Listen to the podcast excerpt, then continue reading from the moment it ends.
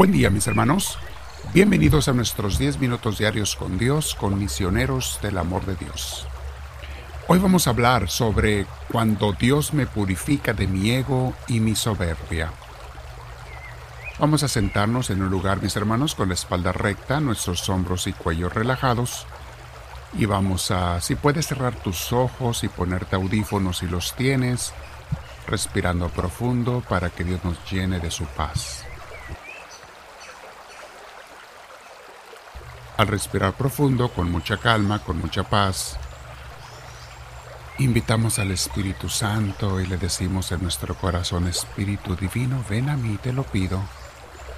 Ilumíname tú porque tú sabes que sin ti no puedo hacer nada. Sin ti, sin Jesús, sin el Padre no puedo hacer nada. Y la verdad, tampoco quiero hacer nada sin ustedes. Aunque pudiera, no lo quisiera pero no puedo estar sin ustedes, no puedo ser bien guiado en mi vida si no me guían ustedes. En todo, en lo grande y en lo pequeño. Respiro profundo, me lleno de mi paz, de la paz de Dios, que me llene mi corazón, todo mi ser. Gracias Señor por escucharme. Bien, vamos a meditar sobre este tema que es parte de imitación de Cristo, lo desarrollamos un poquito más, lo explicamos y ponemos citas bíblicas también para meditarlo mejor. Cuando Dios me purifica de mi ego y soberbia. Y comenzamos mencionando el capítulo 50 de Imitación de Cristo, que se titula ¿Cómo se debe ofrecer en las manos de Dios el hombre desconsolado? A veces estamos desconsolados, pero no siempre por el mundo, hay veces que son las pruebas que Dios permite. Dice así el libro. Deseo el gozo y la paz. La paz de tus hijos pido, que son recreados por ti, Señor, en la luz de la consolación. Si me das paz, si derramas en mí tu santo gozo, estará el alma de tu siervo llena de alegría y devota para alabarte. Y luego dice, después de haber sido purificado, dice así el alma. Bueno, hago una introducción. El ego es como la mala hierba, mis hermanos. Hay que estar arrancándolo periódicamente del jardín de Dios en nuestro corazón. Y ahora dice el libro, sin tu consejo y providencia y sin causa, nada se hace en la tierra. Bueno es para mí, Señor, que me hayas humillado, para que aprenda tu camino de santidad y destierre de mi corazón toda soberbia y presunción. Provechoso es para mí que la confusión haya cubierto mi rostro, para que así te busque a ti para consolarme y no a los hombres. También aprendí en esto a temblar de tu inescrutable juicio que afliges hacia el justo como al impío, aunque no sin equidad y justicia. Gracias te doy porque no me escaseaste los males, sino que me afligiste con amargos azotes, enviándome dolores y angustias interiores y exteriores. No hay quien me consuele debajo del cielo sino tú, Señor Dios mío, médico celestial de las almas, que hieres y sanas pones en grandes tormentos y libras de ellos.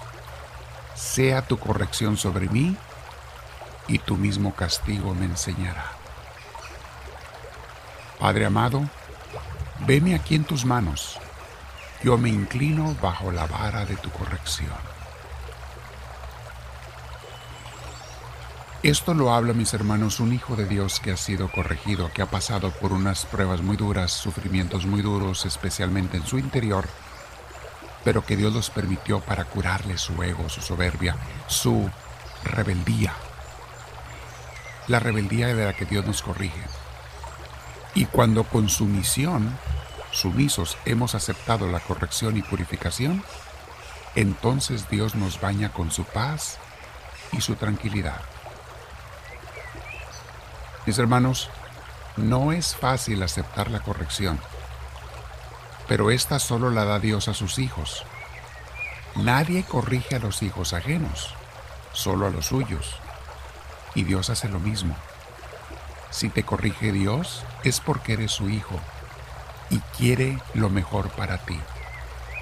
No quiere que pases a la condenación, no quiere que te pierdas en este mundo. Y mis hermanos, la formación y la corrección vienen muchas veces con dolor. Cuando uno está creciendo, tenemos que aprender y crecer. Pero los resultados valen mil veces la pena. Un camino de paz, de serenidad, una vida de abandono, de docilidad con Dios, de sumisión y de dejarnos guiar por Él. Claro, si hay una persona orgullosa escuchando estas palabras, va a sentir que las palabras le queman como tizones ardientes y va a gritar y los va a rechazar. Estas palabras, mis hermanos, son lumbre para la hierba seca del orgullo y de la soberbia. Son lumbre pura. Pero bueno, lo va a tomar el que quiera ser un hijo de Dios, el que quiera crecer con él. Dice la carta a los Hebreos capítulo 12, versículos 6 y siguientes. Pues el Señor corrige al que ama y castiga al que recibe como hijo. Ustedes sufren, pero es para su bien, y Dios los trata como a hijos. ¿A qué hijo no lo corrige su padre? Si no conocieran la corrección, que ha sido la suerte de todos, serían bastardos y no hijos. Además, cuando nuestros padres, según la carne, nos corregían, los respetábamos. ¿No deberíamos someternos con mayor razón al Padre de los Espíritus para tener vida? Nuestros padres nos corregían si ver más allá de la vida presente, tan corta, mientras que Dios mira a lo que nos ayudará a alcanzar su propia santidad. Ninguna corrección nos alegra en el momento, más bien duele, pero con el tiempo, si nos dejamos instruir, traerá frutos de paz y de santidad. Palabra de Dios. Es un texto digno de repetir, mis hermanos, y coincide 100% con lo que estamos leyendo en imitación de Cristo. Sí, Dios corrige a sus hijos, y a nadie nos gusta que nos corrija Dios. Pero te digo una cosa, aunque te tengas que morder la lengua, te tengas que morder un brazo, es una forma simbólica de hablar. Mi hermana, mi hermano, humillarte ante Dios vale mil veces las penas, la pena, y las penas, porque lo tenemos que hacer varias veces en nuestra vida. Y una vez que lo has hecho, mi hermana, mi hermano, descubres otro mundo. El mundo donde Dios es el que te lleva y no te llevas tú. El mundo donde Dios gobierna y no te gobiernas tú. El mundo donde brilla la oscuridad de Dios y no la oscuridad del pecado y las tinieblas y la equivocación y el error donde muchas veces caemos. El mundo donde brilla la humildad, la tranquilidad, la serenidad de Dios, su paz, y no el mundo de la angustia, de los desafanes, de los cansancios y de los rigores que nos ponemos en este mundo para lograr cosas materiales. El mundo de Dios es muy diferente al mundo material, al mundo de la carne. Y es por eso que los cristianos tenemos que estar constantemente caminando con Dios. Y como les decía, el orgullo, la soberbia, son hierbas malas que salen en el jardín de nuestro corazón, un jardín que tiene que ser para Dios. ¿Algún día van a dejar de salir? No, siempre saldrán, pero si siempre las estás corrigiendo, cortando, tu jardín siempre estará bello, limpio para Dios. Vamos a quedarnos en oración. No olvides suscribirte si no lo has hecho y poner la mano hacia arriba. Pon tus comentarios, mis hermanos, también, para poder orar por ustedes o para que des luz a otras personas. Comentarios de amor cristiano, eso sí. Y si quieres pedir por algo, con gusto oraremos. Dinos porque quieres que oremos.